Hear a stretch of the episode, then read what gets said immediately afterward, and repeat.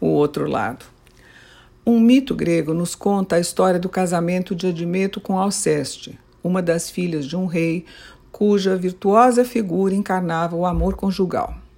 Para conseguir se casar com ela, Admeto deve lavrar um campo com um javali e um leão atrelados juntos.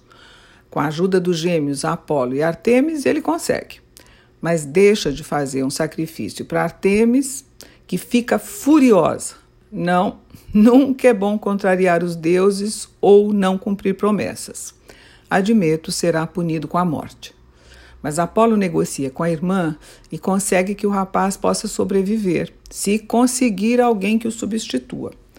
A única pessoa pronta a fazer isso por ele é a noiva, Alceste, a quem ele nem pediu, aliás. A moça toma veneno e morre.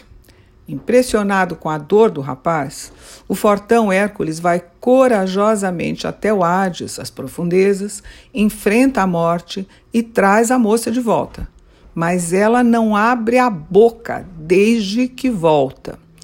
Ao descer do outro lado da vida, o que foi que ela viu? Ela viu o avesso da vida e entendeu que os opostos são inseparáveis, se entrelaçam sempre porque formam uma só figura, a figura imperfeita e incompleta do ser humano, feito de amor e morte, de coragem e covardia, de amizade e traição, de generosidade e egoísmo. Não há bem e mal, só dois lados da mesma moeda.